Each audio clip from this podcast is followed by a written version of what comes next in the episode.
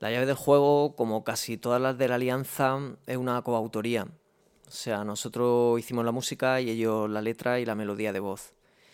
Em, le, pasamos la base con esa estructura, que era estrofa estribillo, y les dimos plena libertad para que em, ellos crearan ahí lo que mejor les pareciera. Esto es un juego arriesgado, pero al mismo tiempo emocionante, porque nunca sabes lo que te va a llegar. Y siempre está el miedo de que no te guste lo que te manden y tener que lidiar con eso. Pero la verdad es que no se dio en ningún caso.